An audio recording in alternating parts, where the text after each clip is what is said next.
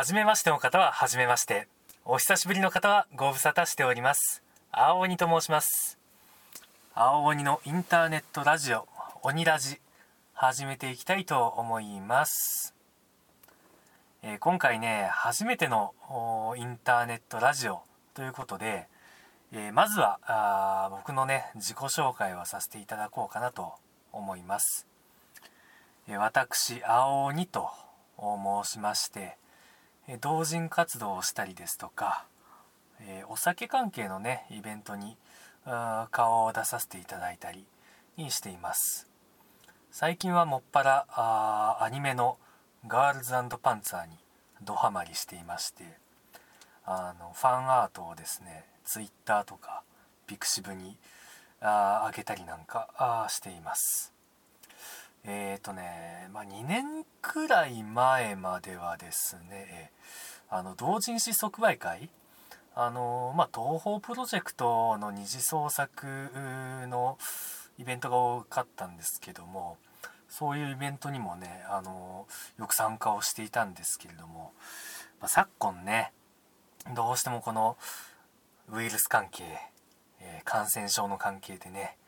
え、なかなか遠出がしづらいなというところがありましてちょっと参加できてないんですよね。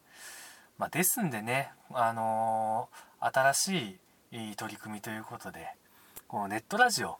でですねえー、皆さんと交流できたらいいなとそう思って、えー、始めてみました一応ねこのあまあ、特にねこう決まったテーマを設けて喋、えー、るわけではないんですけども、まあ、大体そうですねその最近のアニメゲームそれから、まあ、漫画もそうですねああとはまあ食べ物とかお酒とかまあツイッターで喋ってることの延長ですわ。あそういった内容についてですねまあ一人でダラダラおしゃべりするような形になるかと思いますまあそうですね。あの大したことも喋らないと思いますのであの作業のね片手間にでも流しておいていただければあ幸いです、えー、ではですね、えー、今日の話題はこちら。アニメ「ガールズパンツァー」最終章第3話公開。各校の戦いを振り返ろう。こちらです。では始めていきます。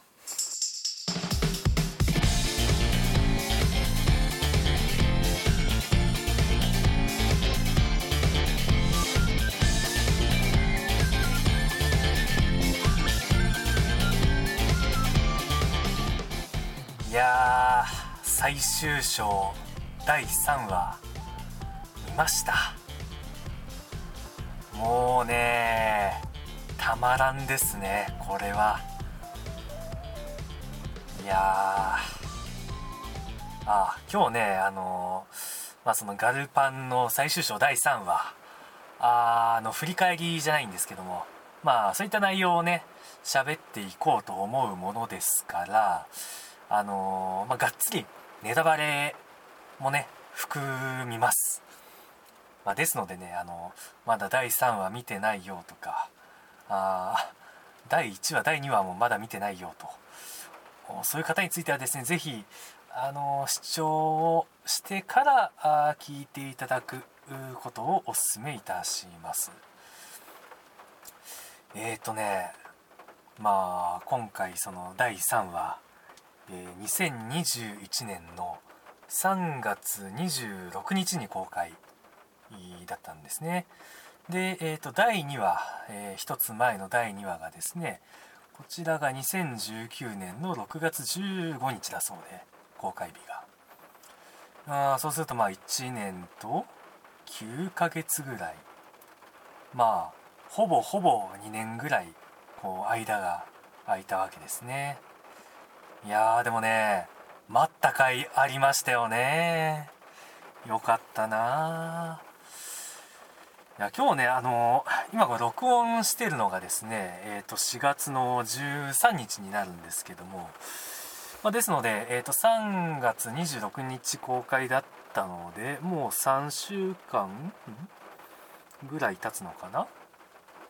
でえっとまあ僕はあ3回ぐらい、えー、とりあえず見てきました。本当はねやっぱもっとね何回も見たいなという気持ちはあるんですけども多分ねこの今まで1話2話って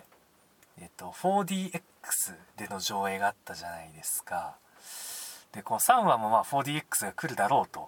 という予想があるものですからそう 4DX でもやっぱり新鮮な気持ちで見たいなと。そういう気持ちがもちろんあるわけですよ。でそうするとまあねこの通常の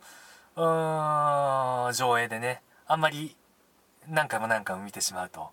4DX の方で、えーまあ、まり新鮮な気持ちで見れなくなってしまうんじゃないかと。そういう危惧があるものですから一旦ねこの3回ということでえー、まあ打ち止めじゃないですけども、えー、したいと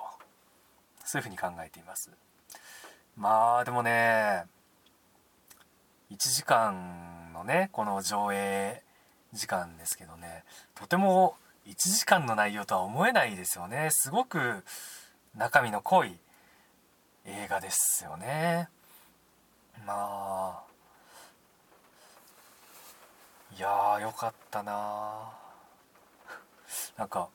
本当にね濃密すぎてどこから喋ろうかっていうのがね 全然決まらないんですよ。うん。まあね、えー、一応今回その各校の戦いを振り返ろうということなので、まあ、まずはねその映画の前半部分の大洗千波単戦、うん、ですよね。いやまあ、まずね、えー、大洗女子学園勝利おめでとう。では千波単学園もね、えー、検討しました。こちらにも拍手を送りましょう。いやすごいすごい試合でしたね。なんかもう見てて疲れましたよね。いやいいいい意味でっていうんですか？別にあの悪い意味で疲れたとかじゃないですよもちろん。なんかもうね入れ込みすぎちゃってねあの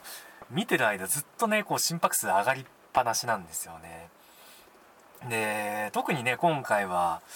あのー、この大洗一破綻戦であの暗号者がね追い詰められてで撃破もされちゃうというねちょっとこれまでにない展開でしたよね。もうね本当にもう月並みな表現ですけど手に汗握るでしたよね。ねでうんとね、まあ、まずその暗号チームですよね。ほんとね撃破されちゃいましたね。で今回その提灯暗号作戦っていう名前でね、あの途中からその作戦が発動しましたけどもえっ、ー、とあれですよね暗号者がライトをつけてで、えー、敵フラッグを、まあ、おびき寄せる。で、えー、ヘッツァーがそれを撃破する。っていうような形でしたけれども。いやこれねあのー、まあ暗号者が撃破されるっていうのはこれ作戦の中に織り込まれていたんですかね。なんかいたような感じもしますよね。この暗号者が撃破されてで、えー、その歓喜敵が歓喜をする隙をついてヘッツァーがこう打ち取るっていう肉を切らせて骨を断つじゃないですけども、ね、そういう作戦というふうに考えていいんですかね。まあでもうまくいってよかったですよねもうそのうん大洗はねどんどんどんどんあの車両がね撃破されていってね最終的にあんこもやられてヘッツァー1両になっちゃってますからね。あれはもうねダメだと思いましたよ僕は。やられると思いましたね。いやまあねえ1話2話であの BC 戦の時もねだいぶこれ BC 粘るな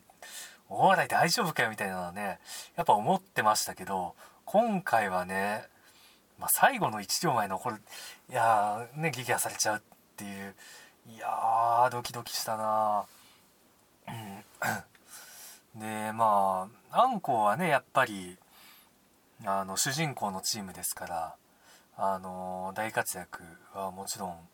しました。あし。でね今回その乗員のローテーションがあったりとかあのちょっとツイッターで話題になってますけどあのミポリンがね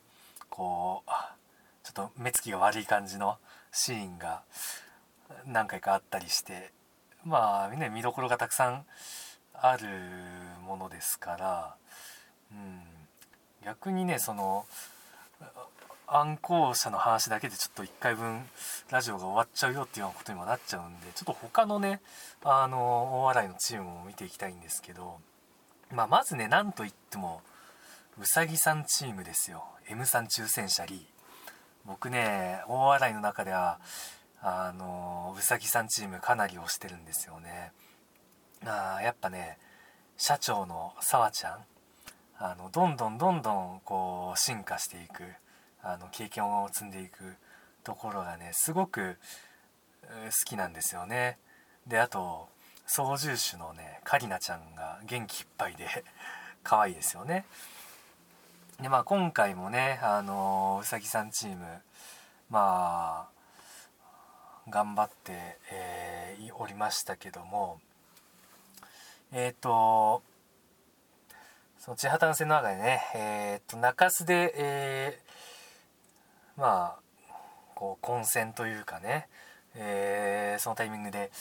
うさぎさんチームと、えー、カバさんとアリクイさん。この3両でまとまって行動してましたよね。でまず最初にカバさんが、えー、集中砲火を浴びて脱落。で、えー、アリクイさんが、えー、上車からの砲火を浴びて脱落。で、えー、うさぎさんが上車あ2両いますけどもその2両を撃破、まあ、そのうち1両と相打ち、えー、っていう感じですごく頑張りました。でうん。まあそのねまずそのアリクイさんとカバさんと一緒に行動してる時にですねあのサワちゃんがねすごく統率力というかリーダーシップというか発揮していたのが印象的でしたよね。一応ねまあサワちゃん1年生でえー、っとカバさんはねみんな2年生チームですしアリクイさんはねピオタンが3年生ですよね。っていう中であのー、きちんとねあ指揮をと取れる1年生。あこれはすごいですよね。実際ね部活であのー、そういうことできる1年生ってまあほぼほぼいないですよね。いややっぱね沢ちゃんよかったな。で上車ねまあ相打ちにはなっちゃいましたけどでもあの上車を打ち取るっていうのはねすごく重要な役割だったと思うんですよね。あのそう M さんってねあのアニメの黒森峰戦の時もそうでしたけどすごく重要な役割を果たしてると思うんですよ。例えばその黒森峰戦の時えー、エレファントと、えー、それからヤークトヤークトティーガー。あこの2両を、まあ、打ち取って、まあ、ヤークトとはあの相打ちになってますけどやっぱねあのヤークトなんかは 128mm ね一番あの火力のある車ですから、まあ、もしねそのヤークトが、えー、ピートラポルシェティーガのところに言っていたらねもっと早く、えー、エリカたちがねあの西住姉妹のところへね駆けつけていたっていう可能性もありますからあの黒森峰戦でね果たして役割すごく大きいと思いますし。で今回もねあの上社あ特に式内家庭を2両とも撃破しましたけれども。あのー、ね最後ヘッツァーがね、えー、日社、えー、西隊長の救難式を打ち取ったのが、ね、中洲ですからまあ上社だったらねあのああいう水辺ってやっぱりすぐ駆けつけられるはずなんですよね。でそれをこうきちんと撃破していくということであの戦力を減らすっていうねあのチームの下支下支え的な役割をねしっかり果たしていましたよね。まあほんとね。さわちゃんねいい体調になるよね。かりなちゃんねやっぱ元気いっぱいなのほんと好きだな。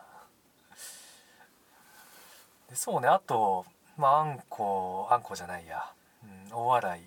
のチームでね。あのバレー部。アヒルさん。あの福ちゃんをね引き引きつけるっていうかまあ福ちゃんに見つかって福ちゃんと一騎打ちでまあ結果的には負けてしまってますけどもあれもやっぱりね、あの結果的には勝利に結びついてるですよね。やっぱりあの福田が千畑の中で一番冷静ですからその福田を引きつけておくことであのあんこを撃破した時にそれで勝利、えー、したものと、ね、勘違い、していましたけれども千畑チーム。であのその中でやっぱり福田だけはあのまだ勝負終わってないっていうことをきっちり気づいていたんですけどその福田をねあのしっかり引きつけて、えー、おくという役割をね果たした点ですごく、えー、アヒルさん今回も大活躍でしたよね。であとねあのアリクイさんね僕ちょっと今回結構好きになりましたね。あのまあ、そんなにねあの見せ場はなかったんですけどまあそうね2話の時からこう地破綻戦ですごくイライラしてましたよね「モグラ叩きみたいだ」って言って。で、まあ、今回もねあのイライラ感がすごくてなんか引きこもりっぽくないなみたいな。やっぱりねあの劇場版の時の筋トレでねだいぶあの性格というかまあ変わってきたのかなみたいなところがねあの感じられて面白みがありましたよね。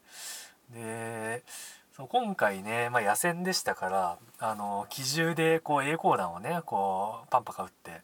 あの索敵をするみたいなシーンが多かったんですけどあのピオタンがねあリクイさんのピオタンがあの機銃を撃ってるシーンがなんか僕すごく印象に残っていてあのね機銃をこうバーって打ちながらこうこう打ってるところでこう薬莢がねバラバラ下に落ちていくシーンがなんかあ面白いなと イライラしながら機関機関銃打ってるの面白いなってすごく思いましたね。でまあ大洗はねまあ勝ちましたからまあまあ良かったんですけど。千畑もねやっぱいいいいですよ。あの一番ね良かったなって思うのがその社長と社長のこのやり取りみたいなのがねあの結構見えていたなと。こういうのが大きいかなと。あのやっぱり大洗のクルーについてはその全員あのまあ、名前があってセリフがあってなのでその地、えーと車の中での会話っていうのはねたくさん描かれてはいるんですけどもその社長と社長その車と車の話し合いとか連携みたいなのってあんまり見えにくいなみたいなところを感じていてまあその点あの千畑は基本的には、まあ、社長だけがこう出てくるものですからまあその社長と社長の関係みたいなのがあ見えていてよかったなと。例えばあそうですね。うんと、まあ、あんこを追い詰めていく時にえっ、ー、と名倉と玉田がこう一緒に行ってで先にこうあ名倉がね撃破されちゃうんですけどその時にあのこっちに構わずあの早く行けみたいなことをね名倉が言っていたりですとかあとはあのそうね細見と玉田があの西隊長のこの本体から離れてあんこをこう攻撃するみたいなシーンでですねこう車がこう離れていく時にこう細身がね遠ざかりながらこう敬礼をするみたいな。なんかねあれもこう細身のキャラクターがねこうよくわかるシーンだなと。おそういう風にちょっと感じましたよね。なんかそういう関係あ関係というかねそういう描写があのたくさんあってこう千葉たん良かったなと思いました。で、まあ、特にねあのその後のあの継続高校がねあのあんまりあの社長がこう出てくる場面が少なかったので、まあ、特にねその千畑が際立っていたのかなとそういうふうにも思います。でえっ、ー、とね千畑で、まあ、今回あのあんこ撃破ということで あの玉田がね大活躍をしていましたけども実はね僕気づいていたことがありましてあのこの劇場あと第3話が公開される前にですねあの、まあ、第3話公開しますよってそのポスターがあのツイッターとかあネット上にこう上がってまして。でそのポスターがですねこのアンコウの4号戦車と、えー、千葉丹学園の急な式あ千葉がこう激突するような構図のポスターだったんですけどもそのですね。千葉急な式千葉がですねあの新宝刀の千葉だったんですよ。であの西隊長の乗ってる千葉ってあの旧砲と 57mm 砲の方の千葉なんですよね。であの福ちゃん福田が乗ってるのはあれは旧号式の軽戦車ですからまた全然違いますし。あれこれ急な式の新宝刀そうするとじゃあの急な式新宝刀乗ってるのは玉田と名倉とうんとあと誰でしたっけ？まあとにかくまあもう一人ぐらいいましたけども。じゃあ玉田が何かしら大活躍するのかなと。そういうふうに踏んでたんですよ。でね蓋を開けてびっくり。あんこ撃破。大戦果ですよ。いやー偉い。いやー本当にねこんなにあのー、玉田活躍するとは思わなかったですね。でまあね玉田はもちろんそうですけどあとまあこれガルパン全体に言えることですけどあのすごい細かいところまでねあのいろんなあ描写がこうされてるなというところがありましてまあ僕が気づいたのはですねあの池田社あ池田ちゃん分かりますかね？えっとあれ急宝刀でしたよね千葉の。えっとあんこを撃破する直前に「あの百歩最高だぜ」って言ってあ中洲からジャンプして4号がね飛び出していってでその後を追ってまずこの池田が飛び出すわけです。で空中でバランスを崩して、えー、ボチャーンと落ちるんですけどもおその時にですねあのー、まあ、池田の顔がアップになるんですねその車車内にいる池田の顔が。で、えー、そこでですね一緒にその車内であのぬいぐるみがね2つぐらいこうポワーンと浮かんでる浮かんでるわけですよ。でその池田はあ設定あの映画のパンフレットの、ね、中に書いてる設定でねあのぬいぐるみが好きっていう記述がありましたのでああこういう細かいところもね拾ってくれるのは嬉しいよねっていうそういうふうにも感じましたね。いやまあまあまあまあまあまずね大洗地破綻戦はこの辺にしときましょうよ。あのちょっと他の学校のねあの試合の結果もねちょっと触れておきたいんですけどもあのどうですかね。やっぱ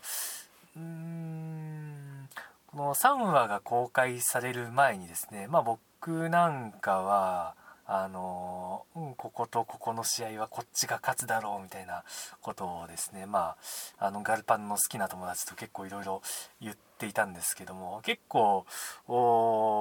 まあ当たったり外れたり、だったんですけどやっぱ予想立てましたよね。当たってました。当たってないです？どっちですかね。あのー、まあ、今回ねサンダース継続戦、えー、黒森峰プラウダ戦、えー、セーグロアンツヨ戦っていうこのね、えー、3つのカードがありましてね。あでまあ僕のね、あのー、予想その見る前の予想では、まあ、黒森峰プラウダはプラウダが勝つ。あサンダース継続はサンダースが勝つ。セーグロアンツヨはセーグロが勝つっていうようなあ風に見てたんですよ。でまあね正直あのサンダース継続戦、まあ、サンダースが勝つとは思ってないです。いやまあサンダース好きなのでサンダースが勝ってほしいなって思ってた感じですね、まあ、そもそもねその公開前のあの予告映像でね継続のあの T26 でしたっけ？あの新型のね車両が出てましたからああこれ新型車両のモデル作っといて1試合だけで済ますことはないだろうなと 思ってましたしまあねまたサンダース当たるよりかは大洗継続戦の方がみんな見たいだろうという予想がありましたからまあ継続勝つとは思ってましたけどでもねやっぱ好きなキャラが勝ってほしいですからね。僕はサンダースが勝つぞ勝つぞと思ってあ当日見に行ってああ負けたと。残念でしたけども。でえー、っとそうですね、あ、黒森峰プラウダ戦これあの僕ねプラウダが勝つと思っていたんですけどああ黒森峰勝ちましたね。いやー泉エリカ見せますね。本当に。あのー、ね。ああなただけの戦車道を見つけろというこの西住真帆前隊長からのメッセージを思い出して。で、えー、ね T が2から3号にこう乗り換えてね。でその乗り換える時にねあのパンターとかねその他の車がぴょんぴょんとこう飛んでいくわけじゃないですか。あれがやっぱりあのテレビ版のね大洗黒森峰線のミポリンの動きをね彷彿とさせてもうあそこへちょっとねあの泣きそうになってしまうみたいなところもありましたよね。でまあね3号戦車ですよ。あのミポリンが転校してくる以前の以前に乗ってたっていうことですよね。いやでまあ機動戦を仕掛けていくと。でねあの勝った後のあ、まあ、まずその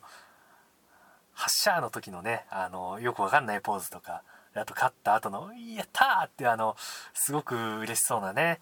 あの表情。いやーいつ見えるかねどんどんいいキャラになっていきますよね。でまあこの黒森峰プラウダ戦あのすごく嬉しかったのがですねあのマウスを撃破するシーンがありますよね。カーベイ2が。しかもショットトラップを使っ使ってなのかたまたまなのか分かんないですけど。あの時にまあニーナとアリーナ。であのちびちびっこい。あの2人組のねあの出番とセリフがあってよかったなと。そうあのニーナアリーナ好きなんですよね。可愛いですよねちっこくて。まあであそこのシーンってあれなんですかね。あの映画の T34 であのパロディじゃないですけどあのショットトラップの直前にこうスローになるというか。まあ実際僕ね T34 の映画まだ見てないんでね何とも言えないんですけど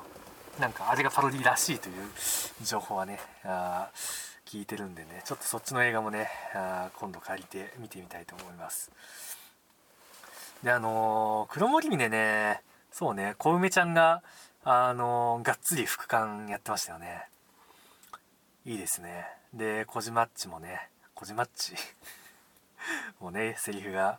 えセリフあったよね。ありましたよね。うん。あのー、3号と一緒にあのパンター3両で機動戦仕掛けていきましたけどあの3両のパンターは誰のパンターなんですかね。あの小梅ちゃんはまあその副官みたいなポジション副隊長みたいなポジションですけどエリカさんと一緒に突撃を仕掛けていったのかそれともその引きつける側としてうん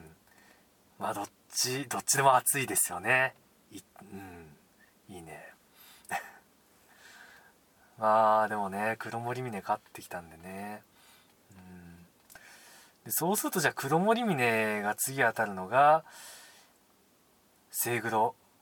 ですか。でこのセイグロアンツヨ戦。まあまあまあ。まあこれはセイグロが勝つでしょうと。勝つべくして勝ちましたね。まあ火力差というかね走行もの差もありますし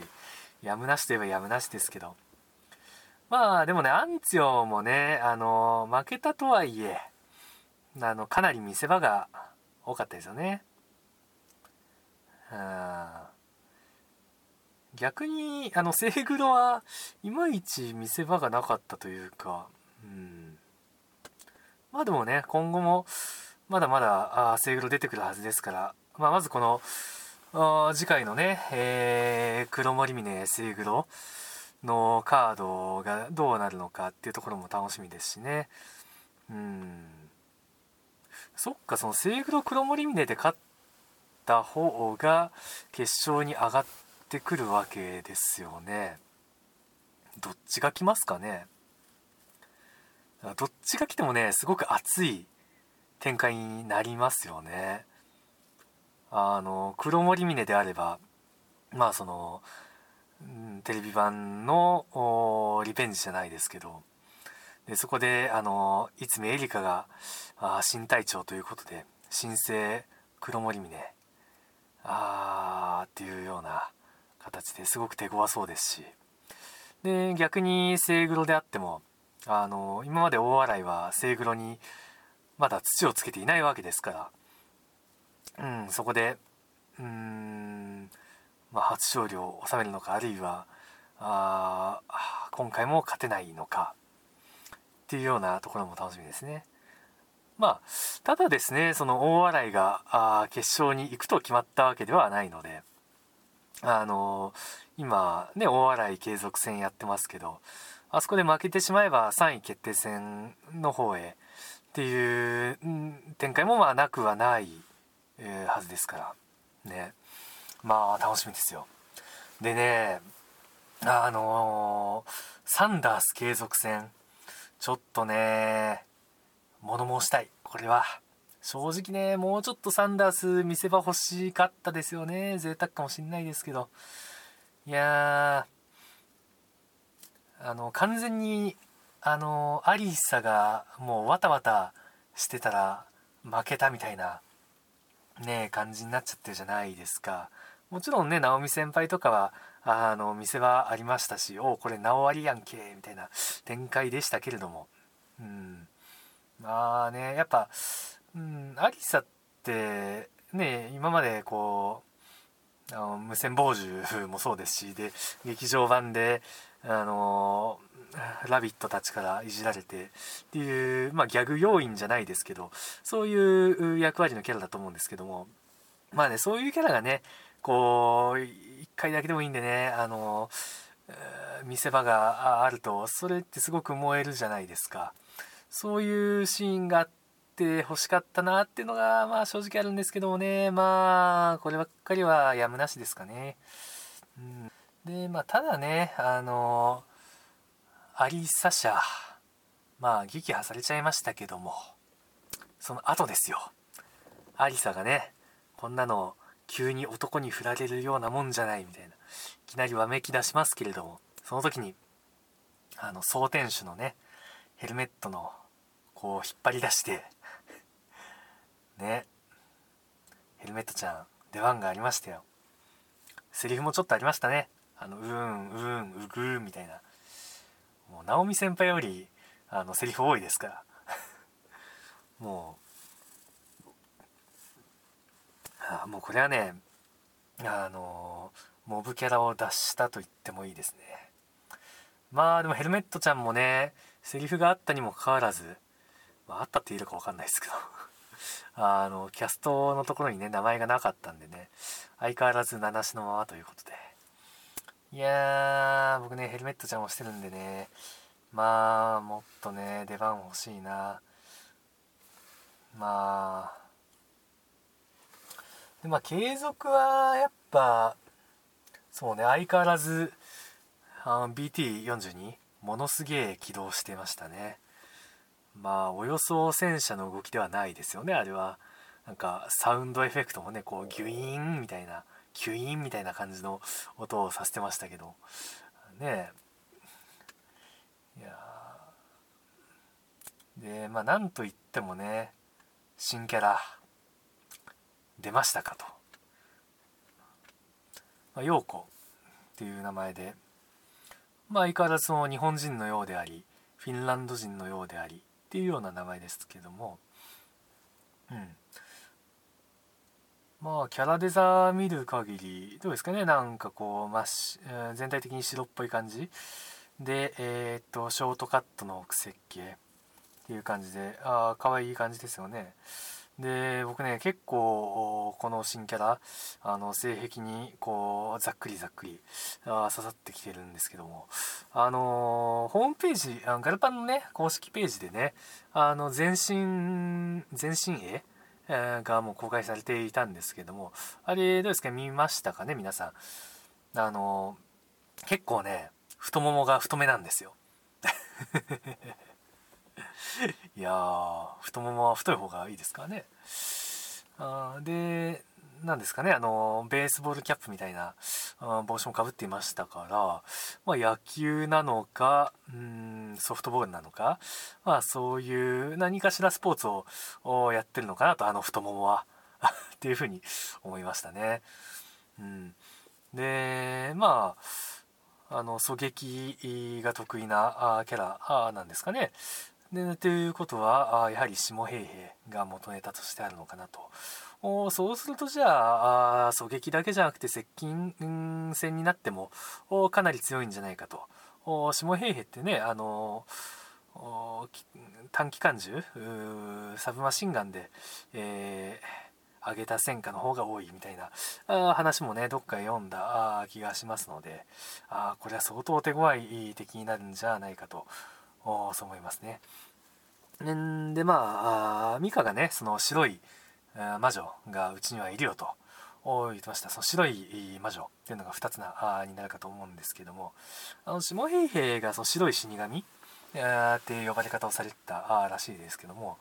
まあ、魔女魔女ですから、まあ、もちろんねその女性キャラなので、まあ、魔女っていう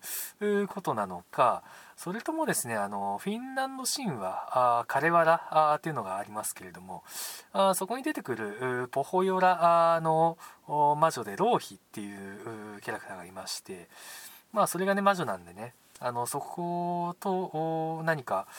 ネタ的な絡ませ方があるのかなというような感じもしましたね。で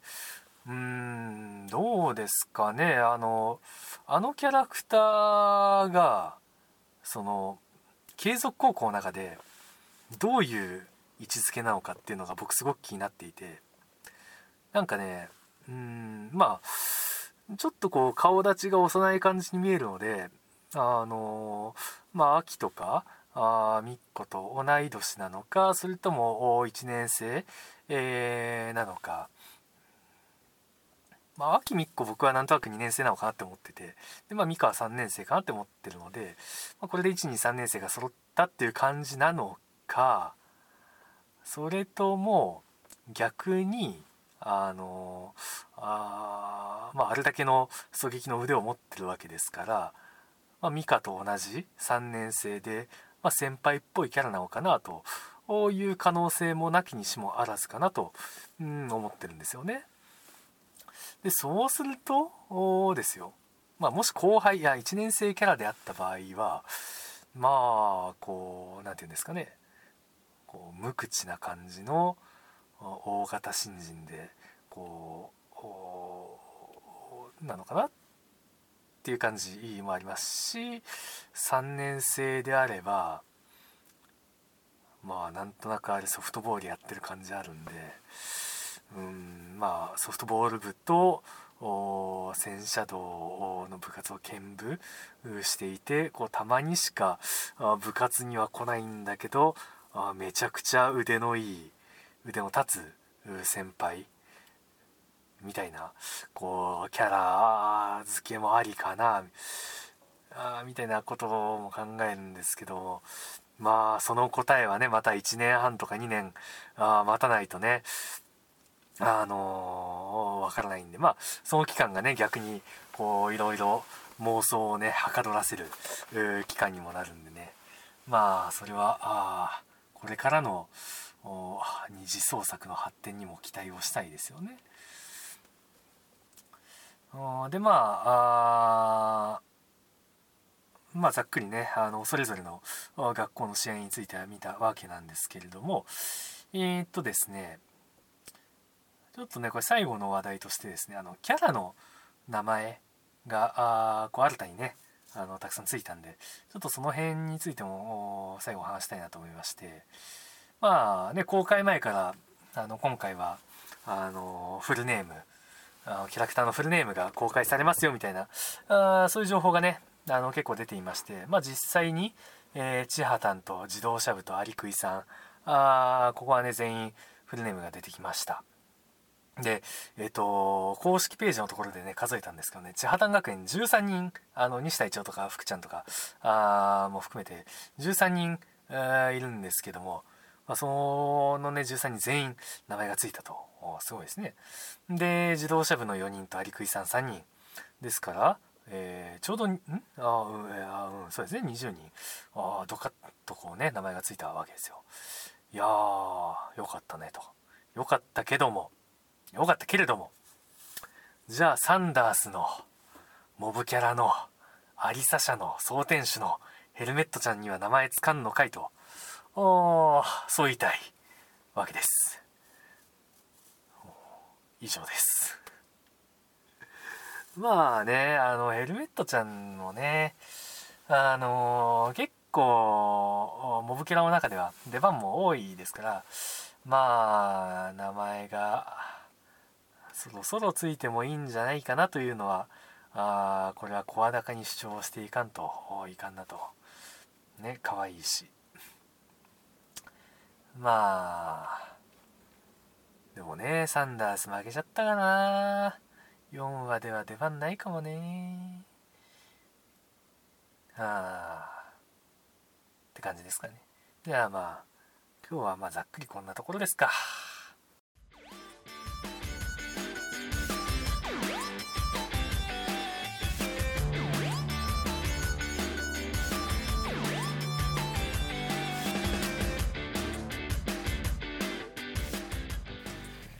いやーねだいぶ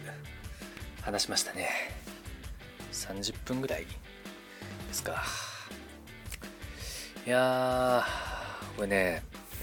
あの音声取ったはいいんですけどそもそもどうやって編集しようとかあのプラットフォームどどこのプラットフォームに上げようかなっていうのをちょっといまいちね決まりきってなくてですね。一応まあ YouTube とノートあたりはとりあえず上げようかなとは思ってるんですけどもあとはあれですかポッドキャストとか何かそういうラジオ用のねプラットフォームみたいのをも使ってみようかなとは思ってるんでまああのその辺えー、まあいろいろ変更しながらやっていこうと思うのでまあその度にねあの報告はしていこうかと思います。で、まあ、あとね、その更新の頻度についてもね、うん、どうなんですかね。じゃあやっぱ週1ぐらいでね、やれたら一番いいかなとは思うんですけども、まあなかなかこの編集とかもね、まだあのどれぐらい時間かかるかわかんないもんですから、まあちょっとその辺も試しながらね、うん、まあやっていきたいと思いますんで、えー、そんな感じでお願いします。えっ、ー、と、それからですね、まあ、今回初めての試みなので、あのそもそも音声が聞き取りづらいとかあの喋り方が悪いですとか あのそういったご意見あの寄せていただけるとあの大変助かりますであとそうですねあの話題んとしてもねあのもっとこういうこと喋れよみたいなことがあればねあの、まあ、Twitter とかうんまあ YouTube のそのコメントなのかまあ、ノートのコメントなのか分かんないですけど、まあ、どこにでもね、あのとりあえず、えー、ご意見いただければと思います。で、まあ、ラジオらしくね、その、何ですか、コーナーみたいのも